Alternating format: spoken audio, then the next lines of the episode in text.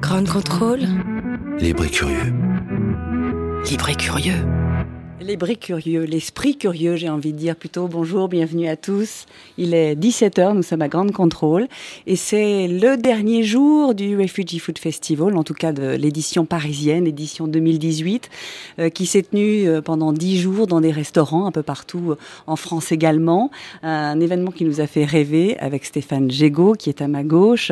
Bonjour Stéphane Gégaud. Bonjour. Vous êtes chef cuisinier de la Mijan à Paris, c'est dans le 7e arrondissement, dans le cœur de Paris et vous êtes impliqué depuis le début euh, dans cette aventure qu'est le Refugee Food Festival. Vous allez nous raconter pourquoi, parce que vous êtes un intime un petit peu de toute cette aventure. Alors, je vais juste préciser une chose, c'est que le Refugee Food Festival, il se poursuit encore, lui, jusqu'au jusqu'au 30, euh, dans plusieurs villes, notamment à Lille, à Bologne, également à Bordeaux. Donc, vous avez encore le temps de découvrir, de filer sur Internet et de regarder un petit peu ce en quoi, euh, parce que ça explique et ce que ça raconte comme histoire, parce que c'est bien d'histoire dont on parle. À ma droite également, qui pianote sur son téléphone portable, parce qu'il est en train de mettre tout ça en ligne. C'est Kamal Mouzawak. Bonjour Kamal. Bonjour. Alors Kamal Mouzawak, vous êtes euh, food activiste, c'est comme ça qu'on vous présente parce que vous êtes un activiste de l'alimentaire et de la nourriture. Vous êtes libanais et vous êtes l'un de ceux qui incarnent l'idée que le pouvoir est dans l'assiette. Je crois qu'on peut dire ça. Euh, c'est une aventure euh, de longue haleine qui vous tient, que vous avez lancée il y a plus de 15 ans maintenant, avec d'abord à Beyrouth euh, la création d'un marché fermier dans le centre de Beyrouth, dans un endroit et dans une ville qui sortait euh, depuis peu d'une guerre civile, et dans un endroit et dans une ville où il y a assez peu de parcs et assez peu d'endroits où l'on peut se retrouver, Kamal Mouzawak. Racontez-nous un petit peu le début de cette aventure qui a ensuite donné un marché, puis une table où des femmes se retrouvent pour cuisiner. Racontez-nous. Je ne suis pas personnellement celui qui représente euh, qu'on se retrouve autour de l'assiette. C'est, je pense, je ne sais pas combien de personnes a à travers le monde, et ce sont, c'est chacun de nous qui mange une, deux, trois fois par jour, qui représente que on peut se retrouver autour de quelque chose qui peut, qui peut nous lier tous et dont on a besoin tous les jours. Moi, je peux pas faire du sexe avec tout le monde, je peux pas faire du, sexe euh, cinq fois par jour. Je peux peut-être, je, je Stéphane parle une langue que je ne comprends pas, on peut pas parler ensemble. Peut-être il danse une danse qui ne me plaît pas, donc ça me plaît pas. Mais quand il vient tout simplement et il me tend une assiette de patates et qu'il me dit ça c'est le produit de ma terre, donc c'est un acte d'abord de générosité, c'est un acte de partage, c'est un acte de transformation, c'est un acte de vie parce que à travers son assiette de patates qu'il m'a offert que sa terre a produite, il nourrit ma vie. Donc je pense que ce n'est pas un acte euh, propre à Stéphane Djego, à Kamal ou à n'importe qui d'autre, c'est à chacun de nous qui le faisons. Spécifiquement à Beyrouth, euh, moi je suis né en 1969, donc en 1975 une guerre a commencé. J'ai jamais compris pourquoi cette guerre a commencé. On disait parce qu'on était chrétien et musulman, le Liban est un pays unique au monde, à mon avis, parce qu'aujourd'hui, on commence à connaître une diversité dans le monde, mais jusqu'à il y a très peu de temps, donc les blancs étaient d'un côté, les noirs de l'autre, les jaunes d'un côté, les verts de l'autre. Oui, c'est une nouveauté, on marchait un peu les uns à côté des autres. Absolument. je dois préciser, Kamal Mouzawa, quand même, que vous êtes quelqu'un qui est doté d'une euh, vraie modestie. Et euh, j'ai eu l'occasion déjà de vous interviewer, et je me souviens très bien que vous m'aviez répondu cela également, que ce n'était pas vous tout seul sur vos épaules qui menait. Mais cependant, ce premier pas qui est défini, enfin, qui est essentiel à faire, vous êtes l'un de ceux euh, qui les font, ces premiers pas. Et sans ces premiers pas-là, rien ne se met en place, on est d'accord. C'est ça qui fait bouger, c'est de faire avancer, c'est de faire vivre, c'est de faire tout ça, et c'est de, de se rencontrer. Et donc, je vous ai coupé, on est tous les uns à côté des autres, et vous ne bah, compreniez pas. Bah, je ne comprenais pas, et je ne comprenais pas pourquoi on, faisait, on se faisait la guerre. Et à un moment, donc la guerre s'est terminée en 1991, et bon, c'est facile que la guerre se termine, mais hier, on était ennemis, Stéphane qui est en face de moi ici, et moi. Donc aujourd'hui, il n'y a plus de guerre, on est... Euh, mais, bah, euh, qu'est-ce qu'on va faire? C'est pas juste comme ça qu'on va reprendre une vie quand même. Et j'ai appris que comment est-ce qu'on pourrait regarder ce qui nous rassemble plutôt que ce qui nous divise. Ce qui nous divise, on a compris ce que c'était, on s'est entretué à cause d'une religion. Mais je ne comprends pas comment est-ce qu'on peut s'entretuer à cause de la couleur d'une chemise. Stéphane porte une chemise blanche, moi je porte du bleu. On peut s'entretuer à cause de ça. Ben, c'est pas plus ridicule que de s'entretuer à cause d'une religion, d'une affiliation politique ou de n'importe quoi d'autre. Donc, le lendemain, il fallait bien trouver ce qui nous rassemble. Et ce qui nous rassemble est tout simplement la terre. On vit tous sur une même terre, le produit de la terre. Et ce qu'on fait de ce produit-là, donc, cette cuisine. Donc, en fin de compte, qu'on soit de tous bords, en fin de compte, on, transforme le même produit qui est ce produit de la terre en une cuisine qui nous sustente et qui nous fait vivre et qui nous nourrit. Donc c'était bon, c'est très bien, c'est un très bon speech, euh, un très bon discours, mais pratiquement qu'est-ce qu'on va faire? Donc c'était la création d'un marché fermier en 2004, il y a 15 ans aujourd'hui, où tout simplement on va se dire, bon, chacun va ramener ce qui est le meilleur de sa terre, de lui-même, de sa tradition. Donc ces gens se sont retrouvés autour d'un terrain commun. Et c'est ça qui est important. Comment trouver des terrains communs entre les gens plutôt que ceux qui les séparent. Et à un moment, on arrive pour, quand on a vraiment un terrain commun entre nous, on ne voit plus nos différences. On ne voit plus la couleur de notre chemise, ou la différence de notre religion, ou la différence de nos, affiliations politiques. On, se, on, comprend qu'il y a quelque chose qui nous lie tous. C'est bien notre éthique, notre humanité et notre vie à chacun de nous. Et cette richesse-là, qui vous on va dire bonjour quand même à, Maxime. Bonjour. bonjour Maxime Bonabri Duval. Vous êtes le chef euh, résident du référendum réfectorio à la Madeleine. Donc c'est à Paris, réfectorio. Euh, c'est une idée, un idéal aussi euh, mis en place par Massimo Bottura, le chef. Euh, et dans ce restaurant, Maxime, on va juste dire en quelques mots, vous recevez chaque jour une centaine d'invités à la table du réfectorio. Les gens viennent. En fait, ils sont invités par des associations avec lesquelles vous travaillez, qui reçoivent donc ces invités-là ont des cartes. Ils peuvent venir manger.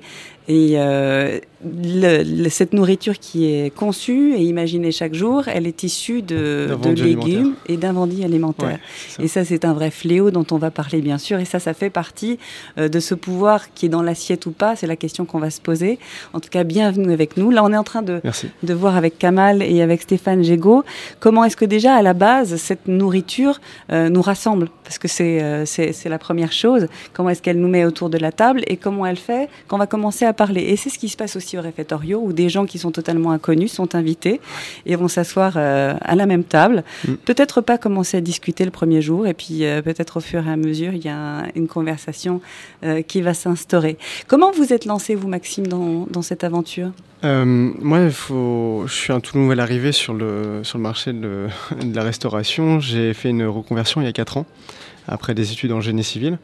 Et du coup, euh, pendant mes études, enfin, j'avais la vocation de changer de, métier et euh, pour m'impliquer dans quelque chose qui me plaisait et de, me sentir utile. Enfin, j'ai l'impression que euh, beaucoup de jeunes comme moi font la réorientation pour faire quelque chose d'utile dans la société.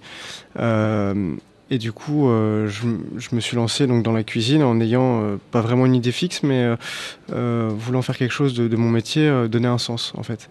Et quand je me suis retrouvé du coup à l'école Ferrandi, donc il y a une euh, école de cuisine à Paris. Voilà. Vu qu'on est à Paris, c'est plus facile. Oui, c'est vrai. Et euh, du coup, je me, avec des camarades, on a, on a lancé un projet qui s'appelait Oparager, qui veut dire anoblir en vieux français. Et en fait, on, avait euh, créé un, système pour récupérer les invendus alimentaires et puis cuisiner sur, sous forme événementielle, puisqu'on était en même temps dans nos études. Euh, pour, euh, donc on faisait des repas gastronomiques à partir d'invendus alimentaires, euh, payants et parfois non payants aussi, à destination de, de Centre Emmaüs ou d'autres. Et donc du coup, voilà, j'avais cette fibre-là de, de, lutter contre le gaspillage alimentaire, qui est pour moi une aberration, et puis je pense pour tout le monde aussi, mais qui est aussi un impact environnemental. Et du coup, le réfectorio, quand ils se sont créés, je connaissais Massimo Bottura et ses actions, parce qu'il y a quatre réfectorios qui existent déjà. Euh, l'équipe, quand ils sont arrivés sur Paris pour en monter un, ils m'ont contacté euh, pour prendre connaissance de ce qui se passait euh, sur place et ils m'ont proposé du coup de devenir chef. chef résident. Voilà, c'est ça. Autour de la table, en tout cas, Kamal Mouzawak, c'est quelque chose qui. Donc vous avez créé ce marché bio de Souk El Tayeb, c'est ça? En 2004. En 2004. Et est-ce que ça, c'est une préoccupation que vous avez aussi? Alors, c'est la mise en valeur déjà, parce que vous, d'où vous veniez, c'est la mise en valeur de produits de territoire, en sachant que le, le Liban, c'est grand comme l'île de France, on va dire. Oui. Et 10 000 km Et c'est comme la Corse, on pourrait dire aussi, parce qu'on peut faire 10 km et trouver d'autres produits, d'autres saveurs, d'autres façons de les cuisiner de les mettre, et de les mettre en valeur. Est-ce que ça, cette approche-là de qu'est-ce qu'on met dans son assiette, et également toute cette question autour du, du gaspillage alimentaire, c'est quelque chose qui vous, a, qui vous tient également à cœur? Et, et auquel vous faites attention? Quand on est responsable, on ne peut pas choisir ses responsabilités. Je vais être responsable envers l'animal, mais pas envers l'humain, envers l'humain, mais pas envers le gaspillage, envers le gaspillage.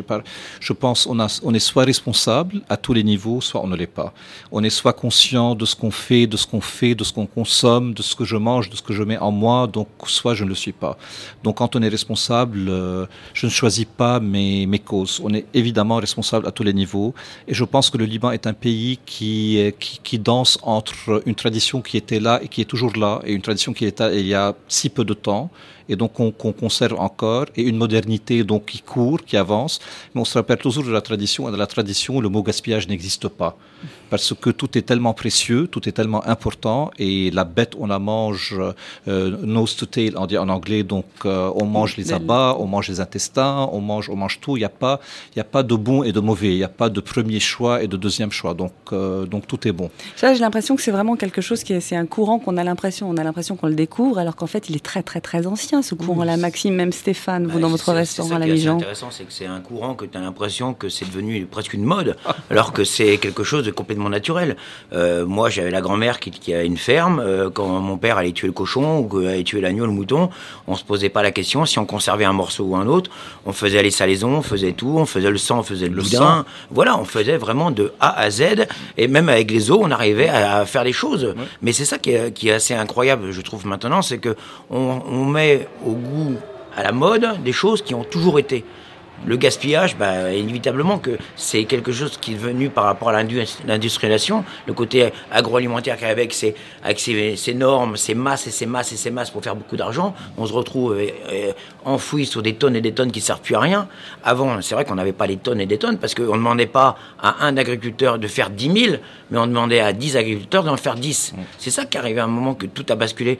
Nous, par rapport à ce que nous on veut défendre dans nos bistrots ou dans nos restaurants, la façon qu'on veut faire, c'est que on va pas demander à un type d'aller euh, pêcher euh, 150 000 euh, cabillots, mais on va De demander la à même taille, de la même. de la même taille, exactement. Et en plus calibré, etc. C'est-à-dire que tout ce qui n'est pas calibré est rejeté. Donc tout ce qui est rejeté déjà mort. Donc arrivé un moment, on va simplement demander à 10 ou 15 personnes, voilà, de faire ce ce qu'ils ont à faire. Et c'est vrai que comme vous faites si bien comme Massimo nous, on ne pose pas de commande, on reçoit.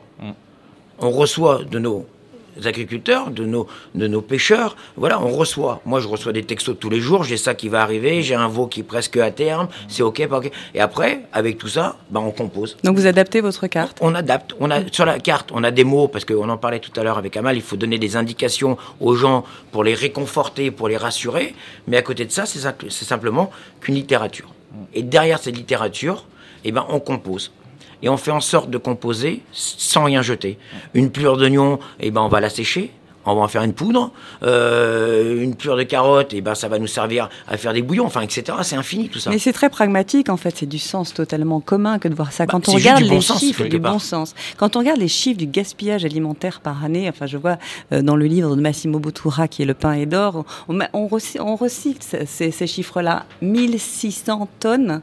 Milliers de tonnes, enfin un million, enfin je ne sais pas. Enfin de toute façon c'est dit, énorme. on dit 10 000 souvent que on dit, euh, ouais, bah, on dit souvent que c'est euh, le, le gros chiffre, c'est euh, un tiers de la production mondiale est jeté. Voilà. Mais Un à de les échelles, hein, que. Mais quelque part, à la limite, si c'est jeté, ce serait pas grave si tout le monde mangeait à sa faim. Ouais. Mais là, ce qui est grave, c'est qu'il y a plein de gens qui meurent de faim, qui sont dans la misère la plus totale, et on jette. Ouais. C'est ça qui est complètement incongru. C'est là qu'on marche sur la tête. et que d'ici 2050, on va aussi augmenter cette population mondiale et qu'on va avoir des problèmes pour nourrir toutes ces Et, populations. et complètement. Donc, arrivé à un moment, il y en a tellement qui veulent une part du gâteau, sans rien laisser aux autres, que ça devient complètement grotesque. Et on mélange tout et n'importe quoi. Donc, je pense que c'est ça le, le drame de tout ça. C'est que on jette, ok Mais à côté de ça, il y en a qui crèvent la faim d'une façon mais euh, horrible. Et on est en 2018. On parle d'aller sur Mars, mais on parle pas de nourrir les gens qui sont déjà chez nous. Mais en fait, c'est cette prise de euh, conscience qui est essentielle, parce que souvent, j'imagine qu'on se dit aussi, on est chez soi, on ne sait pas forcément très bien cuisiner. Ça nécessite aussi euh, de l'invention, ça nécessite de l'astuce, ça nécessite euh, euh, ben, du bien fondé. Du, bien, du bon sens, du comme, bon sens. comme Stéphane a dit. La Mais- cuisine n'a jamais été autant à la mode, les émissions de cuisine n'ont jamais autant été plébiscitées, on n'a jamais été autant euh, être- on n'a jamais été autant starifié dans nos métiers. Et à côté de ça, on se pose des questions comment faire cuire une carotte Voilà, on Non. cuisine de moins en même temps. On cuisine de moins en moins. On passe des heures devant une émission de, de- de cuisine à la télévision, mais on ne passe même Et pas en après, cuisine, on- il y a même pas et ce qu'on fait, on prend l'iPhone, tac tac, et puis on va commander à manger. Oui, c'est ça, faut commencer Non, mais c'est ça par qui est complètement euh, incongru. par le début. Euh, Maxime, en plus, vous, c'est vraiment un, un art de vivre, enfin au réfectorio notamment, parce que vous ne commandez rien. Donc le matin, vous avez des partenaires qui vous apportent donc la matière première, on va dire donc les légumes, les fruits. Ouais. Et donc, qu'est-ce qui se passe euh, le matin Le camion arrive Bah, ça soit, ouais, c'est le matin, il y a quelques sources d'approvisionnement. Enfin bon, on peut en trouver partout du gaspillage, euh, du gaspillage en toutes sortes. Et euh, moi j'ai mes points du coup de là, où- là où je vais me fournir. Donc soit j'y vais, soit, il soit j'y vais, soit ils me livrent. Et qu'est-ce qui se passe? Je, Franchement, on me pose la question depuis un moment. On me dit que c'est un exercice difficile, mais j'ai l'impression que tout le monde fait pareil. Enfin, au moins autour de cette table, que bah, c'est voilà, c'est le bon sens qui porte, qui porte la euh, l'envie. Et puis du coup. euh, euh, je suis, comme j'ai dit, je, je viens d'arriver dans la cuisine, donc j'ai pas non plus euh, énormément de connaissances pense là-dedans. pas, mais- parce que Massimo Bottura, mais même beaucoup, parlent de miettes de pain rassis. On n'y pense pas à les utiliser. On se dit pas qu'en les en griller, on va pouvoir en faire une texture nouvelle qu'on pourra mettre sur une soupe. Il y a un truc que je on voudrais préciser par rapport à c'est tout ce trop qu'on dit. simple. je Oui, vais t'interrompre parce qu'il y a un truc que je dois préciser par rapport à ce qu'on dit. C'est ce qu'on dit là, là, ce qu'on évoque là. On parle pas de cuisine poubelle. Oui. Euh, tu vois, on parle pas parce que Non. moi j'ai été. On m'a demandé de faire une émission pour justement par rapport à tout ça, le gaspillage, etc. Mais on, nous emmenait sur un discours où tout juste on était dans la cuisine poubelle. Non, on parle pas d'aller euh, faire une cuisine poubelle.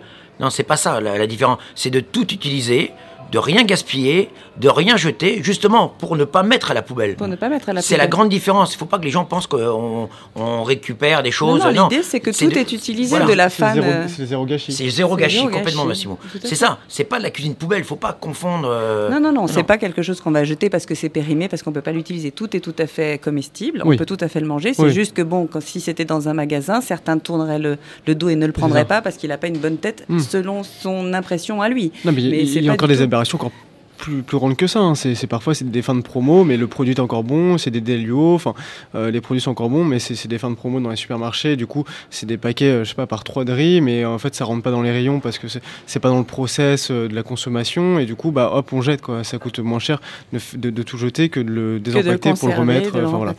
Donc euh, c'est des aberrations parfois, et puis bah, je récupère ça euh, à mon grand bonheur, parce qu'au final, euh, enfin, quand, quand je vais sur les lieux de, de points de collecte, euh, je fais, enfin, je peux faire en fait mon, mon, marché en fait. Enfin, j'ai j'ai le choix. Et en plus, c'est de saison aussi. On peut, euh, il faut savoir que cuisiner de saison et localement, c'est souvent aussi euh, plus économe.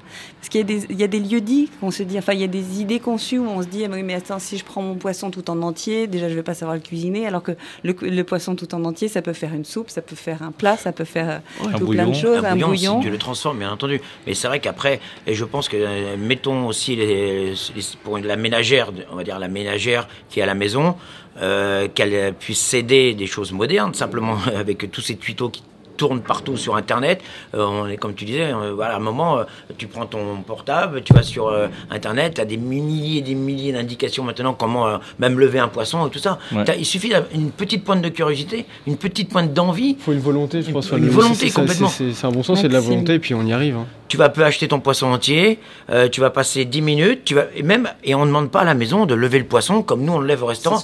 On s'en fout de ça. Moi, je ne sais même pas ce que ça veut dire lever un poisson. Exactement. Il faut faire une grande différence entre la cuisine de chef et la cuisine maison. Exactement. Donc moi, je prendrai un poisson entier, je vais le cuire, et quand je vais le cuire, je peux tout simplement en- en- manger la chair, ce que tu appelles lever un filet par exemple. Exactement. Et à ce moment-là, les restes, je vais en faire quelque chose, et tout ce qu'il y a, le, le jus qui est dans le euh, dans, dans le plat et en les os et tout ça, je vais en faire un bouillon. Donc on fait des façons de d'une façon très très simple, comme on fait à la maison. Et c'est ce qu'on fait chez Taoulette d'ailleurs, parce que les femmes qui cuisinent chez Taoulette à Beyrouth, j'ai prononcé correctement.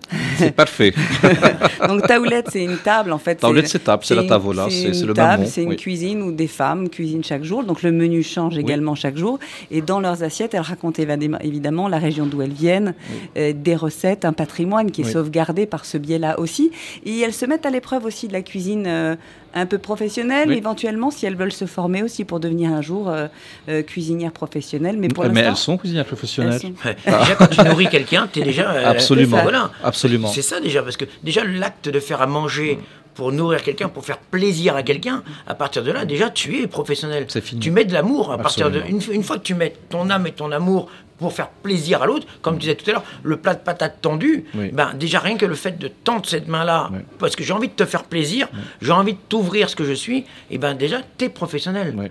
Parce qu'à un moment, c'est simple. la- Mais j'ai pas de distinguo en fait.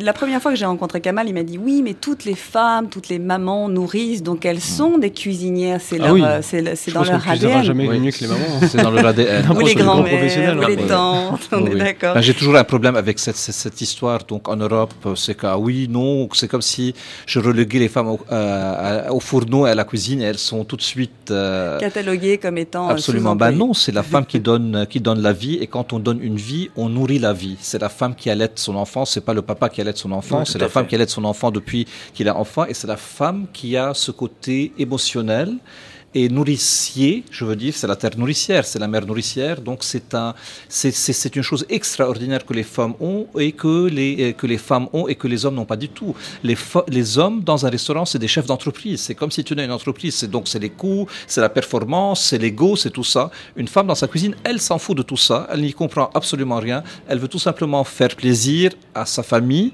les nourrir et les, euh, les, les, les, les rendre heureux. Et ça, c'est tout quoi. Parce que la Donc question- C'est cette aventure-là. C'est l'aventure. Donc, on a commencé avec le marché fermier en 2004. En 2007, on a été dans les villages pour découvrir le marché fermier. C'était un mouvement du rural vers l'urbain. Ramener le producteur et son produit, c'est un marché de producteurs exclusivement. Il y a des marchés extraordinaires en France, mais malheureusement, ce n'est pas souvent des producteurs. C'est les plus beaux marchés du monde, peut-être, mais il faut que ce soit de plus en plus des marchés de producteurs et pas des marchés de revendeurs, tout simplement. Pour ne pas, pour, euh, pour que On la filière chaîne, soit, voilà, pour que que la filière soit moins, euh, moins longue, moins complexe, et pour que le profit aille directement au producteur, et pour que ce producteur, cette productrice soit fière de ce qu'il fait et de ce qu'elle fait, qu'elle ait tout l'argent et qu'elle ait la reconnaissance. Exactement, que ce Au soit lieu- vendu au juste prix. Absolument. Donc, au lieu qu'on soit un paysan qui euh, et paysan est un est un gros mot dans toutes les langues du monde. De paysan, peasant en arabe, on dit fellah, c'est un- c'est un gros mot. Donc, je comprends pas qu'est-ce que cette personne ait fait. Donc, pour sorti- surtout donner de la reconnaissance à cette personne. On a commencé avec ce marché en 2004. En 2007, on s'est dit on va repartir dans les villages pour rencontrer ce producteur, cette productrice dans son élément. Donc, un petit marché de producteurs seulement du village, la visite euh, historique, euh, euh, environnementale dans le village. En même temps, on va déjeuner le midi. C'est un dimanche, on va déjeuner. Qui va, qui va cuisiner? Ben, La dame qui fait le bon plat d'haricots, l'autre qui fait le bon plat de bled, disons. Et on a mis tout ça sur un buffet. Et ces buffets ont commencé à avoir beaucoup de succès. Et c'est là, en 2009, on s'est dit, ben, ces buffets qui sont tellement agréables quand même, ces buffets de cuisine maison, tradition, région, femmes, on va pas attendre seulement une fois par an pour aller manger cette cuisine dans les villages. Comment faire pour rendre cette cuisine plus abordable, plus proche de Et nous donc en ville. jusqu'en ville, Et c'est comme ça que l'idée de Taoulé est née. Donc c'est une cuisine communautaire où tous les jours c'est une femme d'un village différent qui vient préparer un buffet d'une dizaine, d'une quinzaine de plats, de plats typiques de sa région et de son village. Et aujourd'hui, il y a une Taoulé à Beyrouth, il y en a cinq à travers le pays. La Taoulé de Beyrouth est une Taoulé nationale pour toutes les femmes du pays. Et quand on va au sud, c'est pour les femmes, les recettes et les ingrédients du sud seulement, ou du nord ou de la Beka. Et c'est un projet de, dont je rêve, euh, que je rêverais de voir, pas au Liban seulement, mais Non, partout au monde. s'exporter partout dans le monde. Ah, ça serait mon rêve de voir une table à Paris qui raconte la cuisine du Languedoc, du Roussillon, euh, du sud, du nord, mais pas seulement ça aussi, mais en même temps de toutes les démographies qui font la France aujourd'hui. Une femme vietnamienne de troisième génération est tout aussi française que n'importe qui d'autre. Une marocaine est tout aussi française que n'importe qui d'autre. Donc, c'est, et, et là, c'est de la vraie politique sans que ce soit de la Et politique. de c'est toutes tout les simplement- croyances. C'est de la richesse, c'est vraiment Absolument. de la, de la transmission et de la richesse. et de, et de la richesse qu'on peut partager. Au lieu que ce soit de la richesse culturelle comme on fait maintenant, on parle, on parle, on parle, c'est tout simplement un plat mis sur, le, sur un comptoir et il n'y a aucune acceptation et acceptance de l'autre plus que, ok, je mange ce que tu as préparé et je le mets en moi. En moi, Donc c'est vraiment accepter l'autre. Et en fin de compte, c'est ce qu'il faut faire. Et d'être tous autour d'une table, pouvoir discuter, pouvoir faire connaissance et renouer. Parce qu'on a oublié un petit peu, vous parliez des portables et tout ça, mais on passe un peu trop de temps peut-être dans nos portables et on oublie de parler. Au réfectorio, justement, à la Madeleine, Maxime, euh, c'est ce que font les gens quand ils arrivent le soir. Est-ce que c'est l'un des, l'un des buts aussi de, de- des convives que vous recevez tous les soirs? Oui, le but c'est de recréer un lien so- social entre eux et puis avec la société au réfectorio. Euh, Quelque chose qui est intéressant, c'est qu'au tout début, quand on avait ouvert, euh, les- la salle de, de dîner était super calme. C'est une grande avait- salle déjà, Oui, c'est une, voir un une grande salle, c'est très longueur, long, on est dans un longueur. couloir. Elle fait 80 mètres de long, euh, donc vraiment un couloir, c'est sous l'église de la Madeleine, donc euh, dans les cryptes. Et du coup, donc les salles au début étaient très calmes. Et puis maintenant, voilà, ils changent de table, ils ça discute. Enfin, ils ont appris à se connaître. Et en fait, pour revenir peut-être sur le sujet de, de cette émission, nous, enfin, au réfectorio, l'assiette n'est qu'une excuse pour les personnes pour venir manger. Alors, on essaie de, j'essaie de faire au mieux et avec l'équipe qui est sur place, mais euh, on, c'est qu'une excuse pour faire venir les personnes et les, faire rentrer en interaction entre elles. Et nous aussi, on va créer des ateliers, enfin, les accompagner et les sortir de cet ennui euh, qu'est la rue. Bah, L'assiette est une excuse chez vous aussi, je crois. Non évidemment, Pour qui s'en fout de la bouffe quand c'est que de la bouffe, évidemment. C'est Chez vous l'humain. aussi, non, quand on se rencontre et. Bah, euh, nous, on est- moi, j'ai fait en sorte que le restaurant, tout le monde soit l'un à côté de l'autre euh, et que tout le monde parle à tout le monde. Nous, euh, ça va. J'ai toujours plébiscité l'échange et, et le multiculturel. Nous, j'ai toujours voulu avoir une clientèle internationale. J'ai toujours trouvé ça plus riche qu'une clientèle de quartier. Même le rythme, c'est pas péjoratif, mais je pense que une personne qui traverse la moitié du monde pour venir voir la Tour Eiffel et qui a envie de se poser, s'asseoir pour manger, on doit le recevoir comme si on le recevait chez soi. Il n'y a rien de pire que quand tu te quand tu vas échanger, visiter un pays, que tu es reçu comme un chien une fois que tu t'es posé à table. Ça, c'est un truc qui m'exaspère. Alors, c'est vrai que à la maison, ils arrivent, ils sont reçus comme si on était reçus à la maison, et à partir de là, il y a tout un brouhaha, un show, quel- tout un, un- un spectacle humain qui se passe parce que c'est les personnes eux-mêmes qui mettent le spectacle. Parce que quelque part, tout le monde pense que c'est parce que je suis derrière à gesticuler. Non, pas du tout. C'est que tu, tout le monde, parce que tu vois les, les, les bols de riz au lait qui passent à droite, à gauche, les gens qui se parlent. Euh, c'est ça justement. Le, je pense que on n'est pas un restaurant, on est juste un lieu de vie, un lieu de passage. Et c'est ça, moi, que j'ai toujours voulu avoir. Mais ce lieu de passage est d'autant plus important euh, au réfectorio que les, que, que les gens qui viennent dans ce restaurant euh, sont dans le besoin. Parce qu'on n'a pas précisé qui étaient ces invités. Oui, bien sûr. Ils ont, ils ont un carton d'invitation. Moi, j'aime bien le- l'idée d'avoir une carte et d'arriver avec un carton d'invitation Ouais. et d'être vraiment dans la, dans la posture d'un invité. Alors c'est qui- ça, oui, c'est invité. n'a on- pas- Ils ont une carte et du coup, ça leur permet de venir quand même, parce qu'il faut.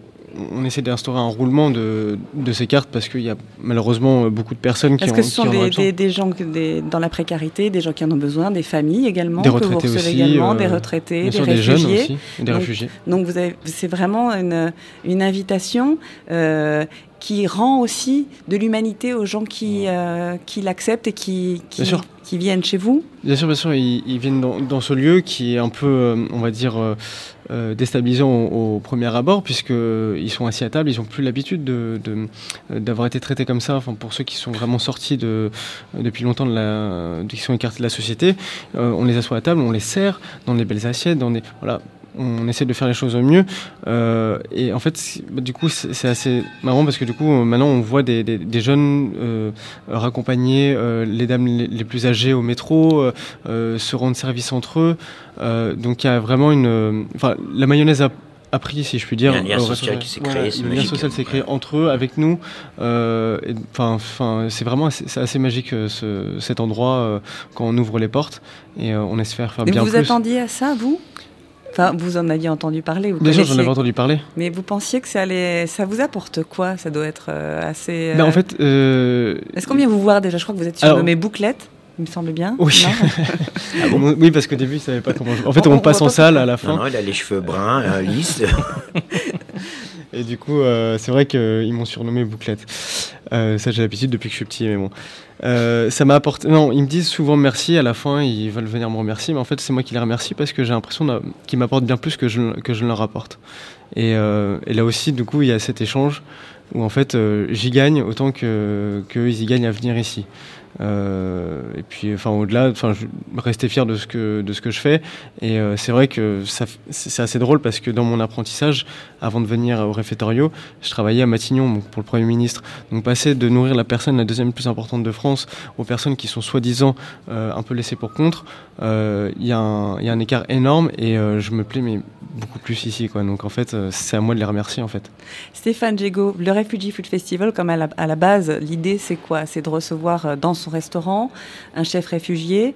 Euh, D'abord, on pense qu'il est réfugié, puis après, au fur et à mesure, le, terme réfugié euh, s'efface pour laisser passer euh, rapidement, j'imagine, en ce qui vous concerne, vous connaissant, mais pour laisser passer l'homme et sa, son identité. Bah, déjà, la, base, oui, c'est d'accueillir dans son restaurant une personne qui est dans une situation compliquée par rapport à ce qu'elle a vécu, sur le biais de la gastronomie. C'est le biais de la gastronomie. Donc là, on emmène la personne, toute façon, d'égal à égal. On n'est pas là sur la valorisation, je suis chef et toi tu n'es pas, tu es réfugié pas. On s'en fout complet. On est là à faire un vrai quatre mains, au même titre que je pourrais très bien faire un quatre mains avec euh, Yannick Aleno, ou David Toutain, ou, Yves Candebord, un, des, des, grands chefs de notre profession. Et c'est ça justement qui est intéressant, c'est d'entrer, on casse tout, on dit stop. Il n'y a, pas de, a pas de barrière, il n'y a pas de réfugiés. On est là pour faire un quatre mains, d'homme à homme, d'homme à femme, etc. Et on pose les choses à plat. Et à partir de là, on construit. Le premier que j'ai fait, c'était avec Mohamed Al-Khali, qui est, lui, parle arabe, anglais. Moi, je ne parle ni arabe ni anglais. J'ai essayé de parler hébreu, j'ai pas réussi. Donc là, à côté de ça, on s'est posé tous les deux et on s'est mis autour de la table et on a, on a parlé la langue universelle, la cuisine. La passion. La passion, la cuisine, la transmission. Mais même sans les mots, c'est ça qui est incroyable, c'est que ni l'un ni l'autre ne pouvait se comprendre avec les mots. Oui, mais on n'est pas tout à fait idiot, donc on a pu communiquer, on a pu s'adapter, on a voilà, on a bidouillé, on a fait, on a construit notre menu, on a construit notre vraiment, on a construit notre notre notre interprétation de ce qu'il était lui, de ce que j'étais moi. On s'est mis en cuisine. Et ça fait comme euh, si j'étais avec Massimo. Là, on, a construit de nos expériences, de nos, échanges, et on a construit un, vrai menu. Et à partir de là, depuis ce moment-là, que je travaille depuis trois ans avec euh, Marianne et Louis au Réfugié Food Festival, chaque personne, on veut un plat, on impose un plat ensemble qui va fusionner ce qu'on est l'un et l'autre. Avec euh, Mohamed qui était assez intéressant parce que moi je déteste l'agneau. Alors j'ai une inversion complète pour l'agneau. Et Mohamed il dit Tu vas voir, nous en Syrie, on va faire l'agneau comme ça, comme ça. Et en plus, il est cru. Et en plus, tu vas aimer. Alors, tu vois, euh, l'agneau cru. Et j'ai dit, ok, d'accord. Et moi, donc, d'accord tu fais ton truc, on va faire un truc, on va la, on, parle, on va, la fusionner avec une anguille fumée, parce que je vais faire ce soir ensemble, c'est un peu clin d'œil ce soir, une anguille fumée brûlée avec une cendre d'origan très fine et un petit glaçage qu'on avait composé, bref. Et là, on avait simplement son agneau, l'anguille, un trait au milieu, et ce trait, tu le passais par rapport à la bouchée, et ce trait s'effaçait complètement. Il n'y avait plus de barrière, il n'y avait plus de trait, il n'y avait plus rien, il n'y avait plus de cuisiner, il y avait uniquement une osmose. Et c'est ça qu'on veut justement emmener dans le Réfugié Food Festival. Est-ce que même démarche, parce que moi je suis un grand admirateur de Kamal et j'ai beaucoup d'admiration pour lui de ce qu'il a fait. Enfin bref, je vais pas. Mais c'était vraiment ça. Je pense que le fait de, casser ces barrières-là, et c'est ça qu'on veut faire. Après, on a fait la même chose avec Afousatou, qui était le Côte d'Ivoire, avec Nabil. Là, on est en train de le faire avec avec Magda. Et c'est ça qui est intéressant justement, c'est de pas les mots à un moment, réfugiés, ça, d'accord, on le sait. On, est là également parce que c'est comme ça. Mais stop. On est également, une fois, on va passer sur Terre. Une fois, on est là. Utilisons cette fois-là pour ensemble construire et ensemble avancer. C'est tout. Et à partir de ça, on a pu construire des choses on a mis, il n'y a pas d'ego, il n'y a pas de politique, il n'y a pas de religion, il n'y a pas. Voilà, c'est tout. Le, Mohamed, la première fois qu'on s'est rencontrés, qu'on a fait quatre mains, en plus, on était en plein ramadan. Alors, tu vois, tout était fait pour que. Tout, mais non, c'était d'une simplicité monstrueuse, parce que tout ça, ça n'avait aucune considération pour nous. On était là, d'homme à homme, d'humain à humain, c'est tout. Et on a construit, nous, on s'est construit d'abord en se connaissant de cuisinier à cuisinier, d'homme à homme, et maintenant, on a une amitié, voilà, c'est comme un frangin, c'est tout. Oui, c'est ça. Puis après, il y a une parole commune, en fait, qui Voilà, c'est simple. Euh, hein. euh, Kamal Mouzawak, vous aussi, dans, chez Taoulet, même avec Soukel Tayeb aussi, parce que c'est toute une connaissance aussi des ingrédients, des éléments, de l'histoire euh, du patrimoine culinaire libanais. vous mettez aussi en place une sorte de formation aussi de, de ces femmes qui vous les amenez les uns les autres à devenir indépendants économiquement. J'aime bien dire une, mise au point. nous n'apprenons pas, nous n'apprenons pas à une femme à cuisiner. Donc, euh, quand on donne la vie, on sait comment la, nourrir. Et donc, c'est pas moi, un petit con, qui va venir apprendre à une femme qui a cuisiné pour quatre enfants, donc comment elle va cuisiner.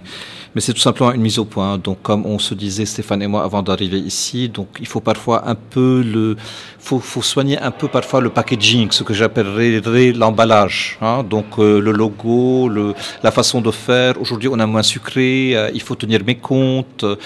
comment je dois que euh, communiquer avec un client devant moi. Donc toutes ces choses-là, c'est juste un peu une mise... Qui font partie d'un métier, en fait. Qui font partie d'un métier, absolument. C'est transformer une femme qui arrive, euh, surtout une, des gens dans des situations précaires, donc euh, ils sont très fragiles, ils sont très faibles, surtout les femmes peut-être surtout dans nos régions ici, elle pense qu'elle est personne, qu'elle ne sait rien faire. Donc c'est tout simplement lui dire que, en fin de compte, non, tu n'es pas personne, tu es quelqu'un et tu as fait quelque chose, tu as tenu ta famille pendant tellement longtemps. Et en fait, c'est un projet que nous avons commencé avec cette dame qui est là dans le studio avec nous, donc qui tenait Nada Nashif, qui tenait le, Bureau international du travail.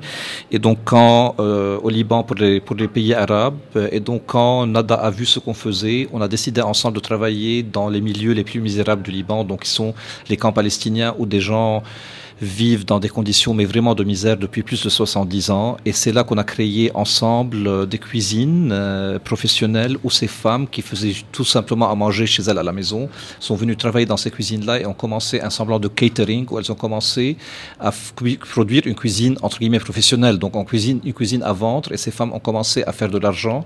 Et quand une femme commence donc à produire, à faire de l'argent, donc ça devient un être complètement différent qui existe. Il y a un respect qui se voilà, il y a un respect d'elle-même d'abord, de son mari, de sa société. Et, et le regard est complètement différent. Et c'est pour ça que la résidence et le Réfugié Foot Festival, et c'est exactement ce que Kamal vient de dire, c'est, on n'est pas là pour, on est là pour transmettre des choses. On est là pour emmener, comme tu dis exactement, un certain packaging pour que le regard des autres ait une certaine confiance et ne sont, vous voyez pas du mirabilisme parce que c'est pas du mirabilisme, c'est juste un être humain qui, qui, est dans une situation compliquée, comme on pourrait tous l'être. On serait ni lavé notre côté professionnel, ni laver notre humanité. Donc à un moment ou à un autre, on est là justement, comme on a coutume de dire, on n'est pas là pour leur donner la bouteille d'eau pour qu'ils survivent, on est là pour leur donner la pelle, pour qu'ils construisent leur puits, et c'est à nous de les aider justement à tenir cette pelle jusqu'à ce qu'à un moment le puits soit construit. Et on, le fait ensemble, on les aide pas. non, exactement, on le fait ensemble. Et Nabil, qui qu'on vient de voilà,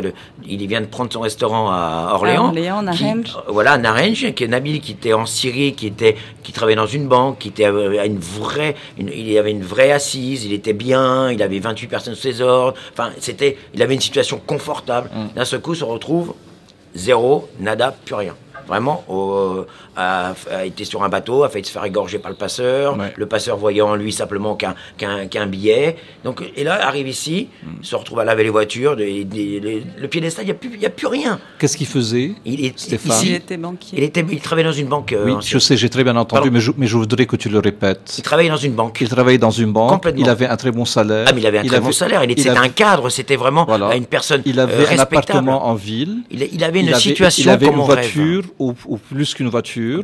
Hein. Il avait ses enfants dans de très bonnes écoles. Euh, donc, je, veux, je t'ai fait répéter ça tout simplement pour pour clarifier un point très important. On pense, tu sais, que ah, c'est l'Europe, c'est génial, c'est un peu l'Eldorado, et tout le monde veut se jeter à notre porte. Non, tout le monde ne veut pas se jeter à la porte de l'Europe, ni à la porte de l'Amérique, ni de nulle part. Et tous ces gens-là qui viennent, ils ne viennent pas en passant par le lounge de, la, de la classe affaires des aéroports. Ils viennent parce qu'ils n'ont pas le choix. Ils viennent dans des conditions incroyable. Qu'est-ce, quel prix est-ce que c'est pour que moi, un père, jetterai mon fils dans une barque quand je sais qu'il y a 50% de chances que mon fils va mourir? Mais c'est ça une situation de réfugié. C'est très important qu'on se rappelle de ça donc tu parles de ce monsieur-là, de Nabil, qui était un, employé de banque avec une situation extraordinaire. regarde, et c'est ça la situation. Regarde euh, Mohamed, Mohamed, Mohamed. Alors Mohamed, juste parce que si vous parlez en même temps, personne ne comprendra. On est capable de s'enflammer tous les deux. Voilà, on va s'enflammer, mais on s'enflamme. Il n'y a pas de souci, on s'enflamme. Donc moi, Mohamed El Khaledi, qui est, qui est donc en cuisine en ce moment à la résidence, tu étais même euh, présentateur star euh, on peut le comparer à Alain Ducasse ici, on peut le comparer à un Yannick Aleno, on peut le comparer à des, des grands chefs qu'on a, nous, en France. Je pense que si vous demandez à Yannick Aleno s'il veut prendre une barque, jeter ses enfants dessus, passer 75 jours en Méditerranée pour se retrouver comme un chien à Calais, je pense qu'il va vous dire, mais ça va pas, non? Alors, Mohamed, c'est exactement la même situation. Il, il s'est retrouvé à Calais, il a passé 75 jours sur euh, un bateau entre la vie et la mort avec ses enfants. Et Mohamed a, euh, Kamal a raison. mais il n'est pas venu là pour le, pour le plaisir. Ce sont des conditions de fuite, ce sont des réfugiés, donc ils viennent chercher refuge. Donc ça porte bien le nom. Et ce qui est bien avec euh, tout ce que vous faites, et c'est là qu'est le pouvoir dans l'assiette, c'est qu'on peut par la cuisine, par la nourriture et par tout cela, redonner une humanité à ceux qui pensent que peut-être ils l'ont perdu et qu'ils ont Et non, du ils mal l'ont pas perdu parce que, comme Non, je ils répète à dire, perdu. on serait ni lavé notre humanité, ni lavé Non, mais notre ils ne l'ont pas professionnel. perdu. Mais quand ils arrivent dans un pays qui leur est étranger, dans lequel ils sont obligés, là où ils ont trouvé refuge, le premier regard qui est posé sur eux, et c'est pour ça aussi qu'existe le Refugee Food Festival, c'est un regard de quelqu'un qui s'arrête aux réfugiés. Et là, la gastronomie permet, la nourriture Il permet justement par de raccrocher, et puis surtout d'avoir autre chose. Parce que le premier dialogue, on mange trois fois par jour. Le premier dialogue qui s'instaure, c'est celui qui est, qui est autour de la nourriture. Qu'on s'entende, qu'on se déteste ou pas, on va manger, partager un repas. Et ce partage-là, c'est le lien, le premier lien. Et donc après, on retrouve une humanité, comme les invités du réfectorio. Ils se regardent et ils retrouvent un petit peu de confiance en eux. Et c'est ce coup de pouce aussi, mais qui est euh, difficile. C'est ce regard à Calais que Mohamed a dû euh, essuyer un certain nombre de fois, sachant d'où il venait. Et plus l'histoire est dense, presque, euh, j'ai envie de dire euh, avant, plus il est difficile d'arriver à renouer. J'imagine. Ah, Mais complètement. Je n'ai jamais vécu ça et je- et j'en suis heureuse et je me dis que le pouvoir, il est là dans cette assiette-là. Oui. Parce que vous, Kamal, vous, Stéphane, vous, Maxime, vous mettez, vous permettez d'avoir ce lien et de donner à la gastronomie à l'alimentation et à la nourriture ce qu'elle est. Elle nourrit le cœur et elle nourrit le corps. La gastronomie n'est pas importante, la nourriture n'est pas importante. Ce qui est important, c'est de rendre à l'humain ce qui lui est le plus important, cette part de dignité et d'humanisme et d'humain. Donc c'est ça qui est le plus important, parce que le plus souvent, c'est quand on est, on est vraiment devant des, des- des- un mur ou un- un- une, non-issue. Donc c'est là on se dit, il n'y a absolument plus rien.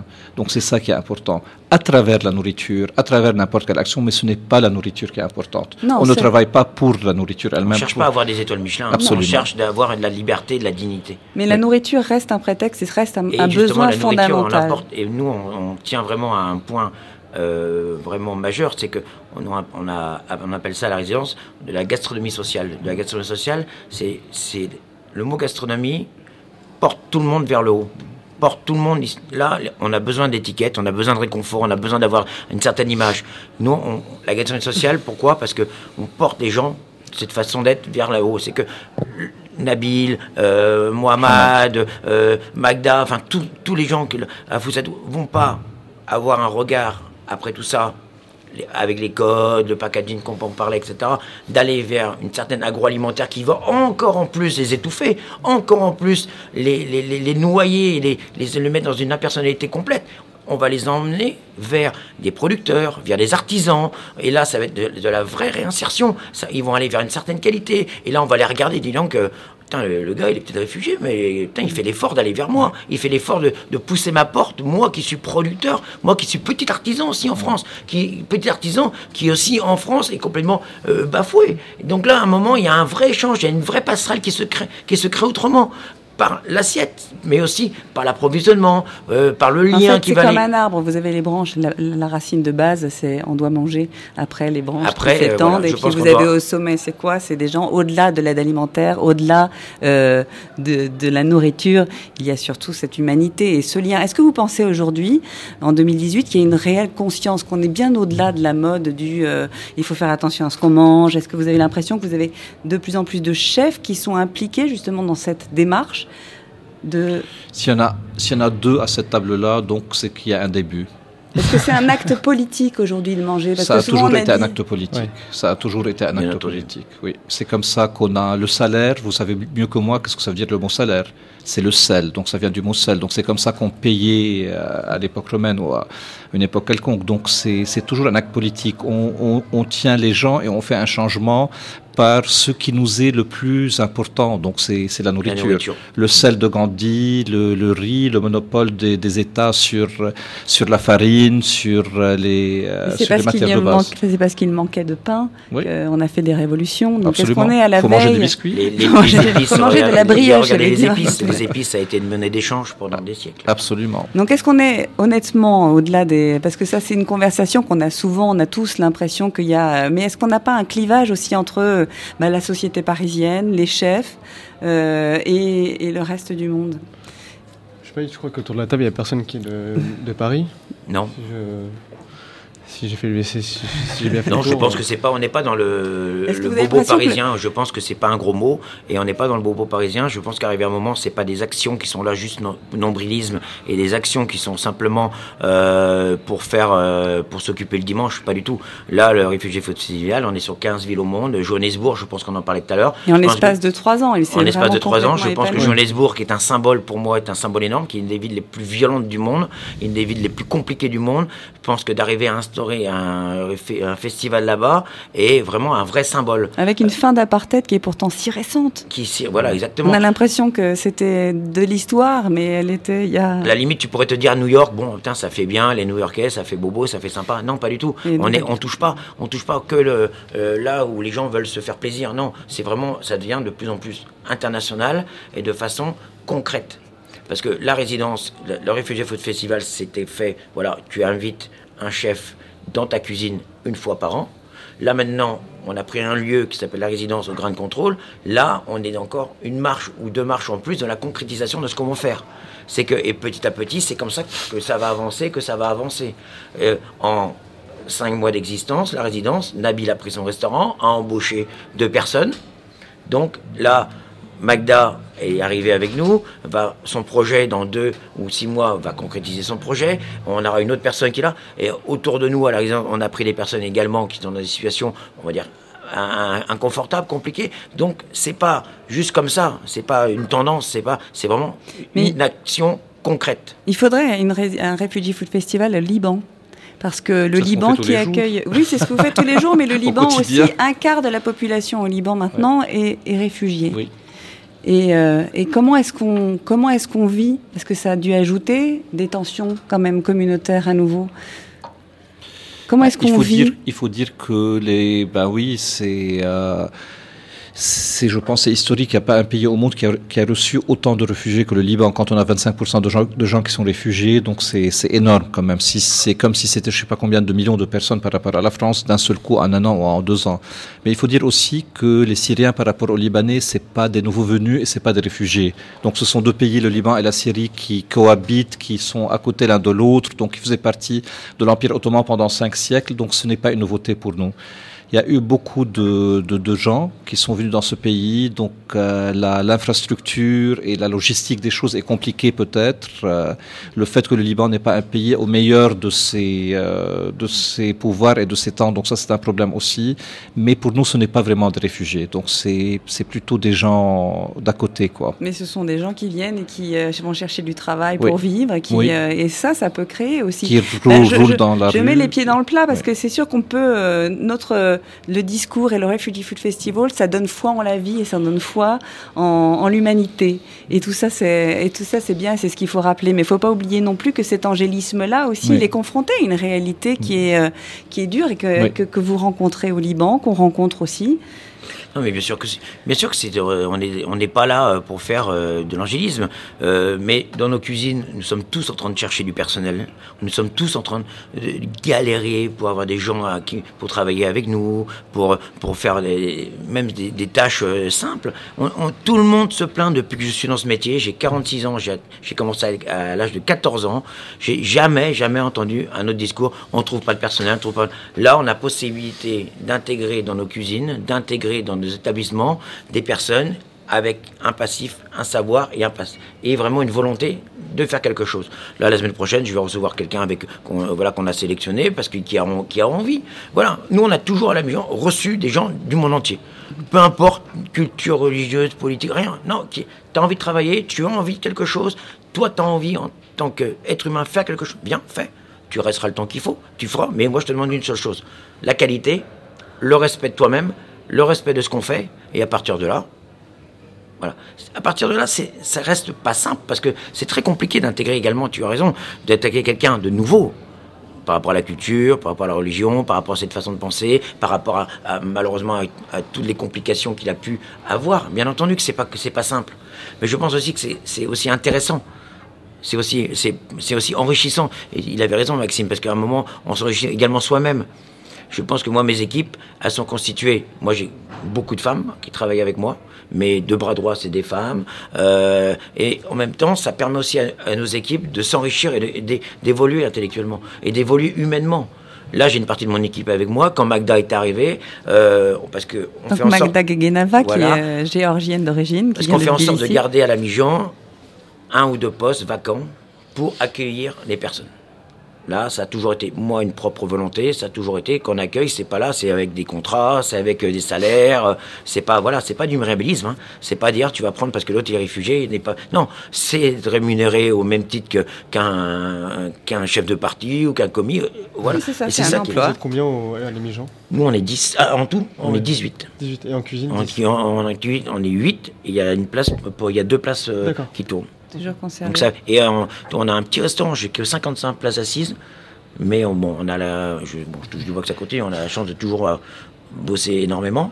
Et voilà, ça permet d'alimenter un petit peu ces roues qui tournent. Et au réfectorio, vous, avez des, vous travaillez avec des bénévoles aussi. Oui. Alors, il y a les chefs, alors il y a un chef invité euh, Très régulièrement, des chefs invités. euh, qui viennent jamais les mains vides. Euh, C'est-à-dire qu'il amène. euh, alors, c'est vrai que Mohamed est arrivé avec, euh, avec des spécialités syriennes.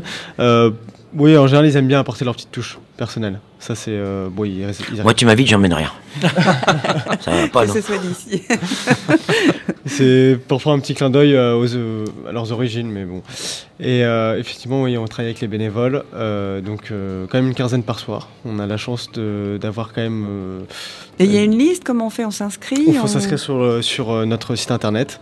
Et euh, là, on va dire qu'il y a une liste aussi longue que, que le bras, mais euh, ouais, il y a 2300 personnes, je crois, qui attendent. euh, euh, Bah, ça en de- fait un sacré nombre de repas, tant Ouais, mieux. c'est ça. Mais on, quand même, il y a quand même 15 nouveaux bénévoles par jour euh, qui, vient, qui, qui viennent euh, soit cuisiner, soit servir Et qu'est-ce qu'ils viennent chercher, ces bénévoles, quand vous parlez avec eux? Je pense qu'ils veulent donner leur temps et, de, et puis du sens, et, et donner de leur, de leur personne pour trouver du sens. Et il y en a beaucoup qui, qui viennent un premier pas vers quelque chose, voir si ça leur plaît et pour- pourquoi pas après se, tourner vers, euh, vers des, Un métier de la restauration voilà, des métiers de la euh, restauration ou, ou des, ou changer de métier et avoir un métier qui, qui ait du sens. Kamal, chez vous, ça se passe comment? À quel niveau? Au niveau justement de, des gens qui travaillent, les femmes, elles sont combien? Elles sont. euh, Ça dépend. On a six cuisines à travers le pays. Il y a la cuisine de Beyrouth, par exemple, qui a son équipe, évidemment, donc euh, qui tient cette cuisine. Mais sinon, il y a une dame, euh, une cuisinière, on appelle cuisinière, donc euh, cook en anglais, qui vient tous les jours. Et c'est un groupe d'une trentaine de cuisinières à Beyrouth. C'est un groupe de, c'est une équipe d'une quinzaine de personnes à Saïda. C'est une équipe de 25 personnes à la Beka, à Ami. Donc c'est, c'est, c'est assez différent. Donc chaque, chaque endroit a un peu son fonctionnement, son rythme, ses horaires. Il y a des endroits qui sont sous, euh, sous des chaînes euh, dans le nord à, à Jiripta, à côté de Batroun. Donc c'est tout simplement sous des chaînes dans une ferme Alors, les organique. chaînes, on est d'accord, l'arbre. Oui. Et euh, donc ça, dépend. Chaque lieu a un peu sa vie, mais c'est toujours, toujours, toujours la même histoire. C'est les femmes, la cuisine maison, maison, la cuisine tradition, la région, et voilà. Et est-ce que vous avez recueilli justement les recettes de ces femmes, puisque c'est un, un peu une idée aussi de préserver ce patrimoine? Ben, j'ai euh, j'ai écrit un livre qui s'appelle Manger libanais que j'ai oublié de signer hier euh, chez Stéphane, donc je vais revenir. sont C'est- une raison pour que je revienne chez toi, Stéphane. Moi Et aussi, donc- j'ai une très bonne raison. Il faut que je signe mon livre, enfin son livre. On fait beaucoup de people. Donc, hein. Manger libanais, c'est un livre euh, où on visite tout simplement le Liban, en fait, et c'est pour ça À que travers je- ces femmes-là. À travers ces Donc femmes c'est et un à road trip, voilà, à Mm. travers les régions du Liban. Chaque fois, donc on arrive dans Et un lieu, à la rencontre, on rencontre une femme, son histoire, sa personne et ses recettes. Ce n'est pas mes recettes à moi, c'est les recettes de chacune de ces femmes-là. Moi, je dis qu'avec euh, Maxime, Stéphane, Kamal, je pense que la révolution, euh, on peut dire qu'elle est en marche. Je suis en train de voir ceux qui sont en... en tout cas, c'est des petits pas et des petits pas et des petits pas. On a commencé avec cette histoire de petits pas au tout début de l'émission. Il faut les faire, les petits pas, pour qu'il y ait des grands pas qui se produisent ensuite. Moi, je crois euh, fermement que avec ce Refugee Food Festival, avec vos initiatives aux uns et aux autres, eh bien, ces petits pas seront faits. Mais toutes les initiatives qui se font, comme le Refugee Food Festival ou même au réfectorio, on voit des chefs, des grands chefs qui viennent quand même cuisiner, donc comme on l'avait dit, invités. Et, euh, et ils repartent de là euh, avec euh, l'envie, enfin, très touchés et l'envie de, et peut-être une, un déclic en se disant, bah voilà, aussi à mon échelle, je vais agir. Et euh, voilà, ça peut changer des mentalités chez les grands chefs, euh, chez les bénévoles, les grands chefs. Et Je voilà. pense qu'il faut pas lâcher, c'est tout. Je pense que ce qu'on, voilà, ce qu'on a tous entrepris a un certain sens. Ça se fera pas dans la facilité, ça se fera pas dans l'immédiat, mais je pense que c'est petit à petit, pierre par pierre, et avec euh, voilà une vraie volonté de rien lâcher, qu'on va pouvoir construire quelque chose. Et on, on, voit dans les quatre coins du monde chacun des initiatives qui sont vraiment majeures. Je pense qu'arrivé un moment, ces initiatives-là vont se créer des liens. On est tous un maillon de la chaîne et on n'est pas là justement pour récupérer la chaîne. Donc chacun a son maillon. On va construire cette chaîne et de plus en plus, de plus en plus, de plus en plus. Je pense que c'est, il y a, bien entendu, ça va, rien ne va être fait en claquant des doigts, mais je pense que ça va être fait. On va être nombreux à construire ce puits.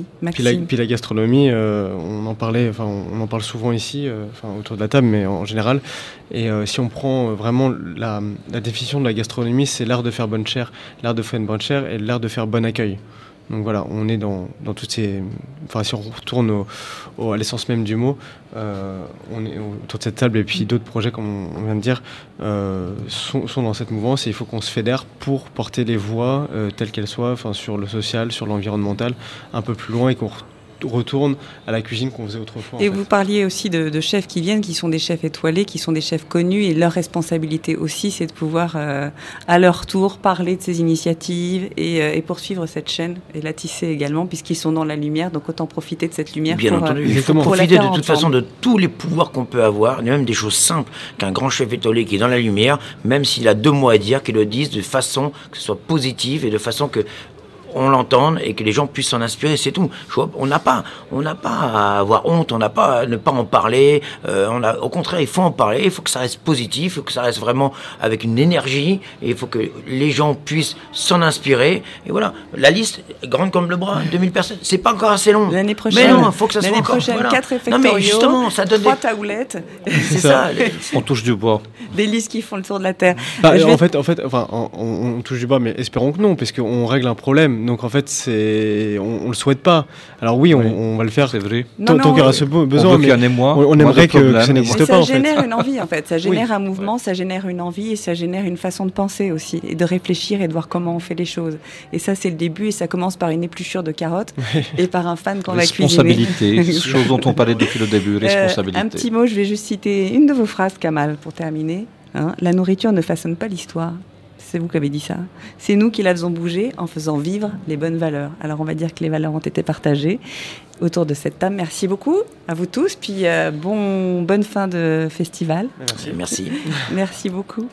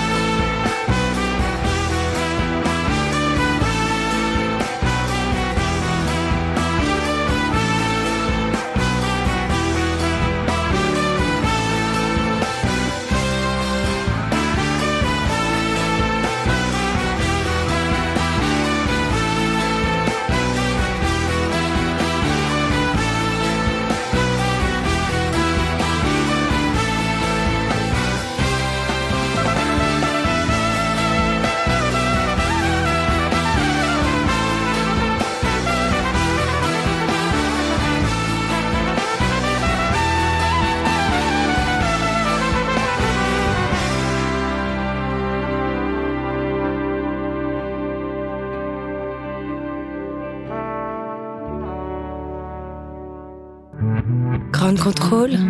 Libre et curieux. Libre et curieux.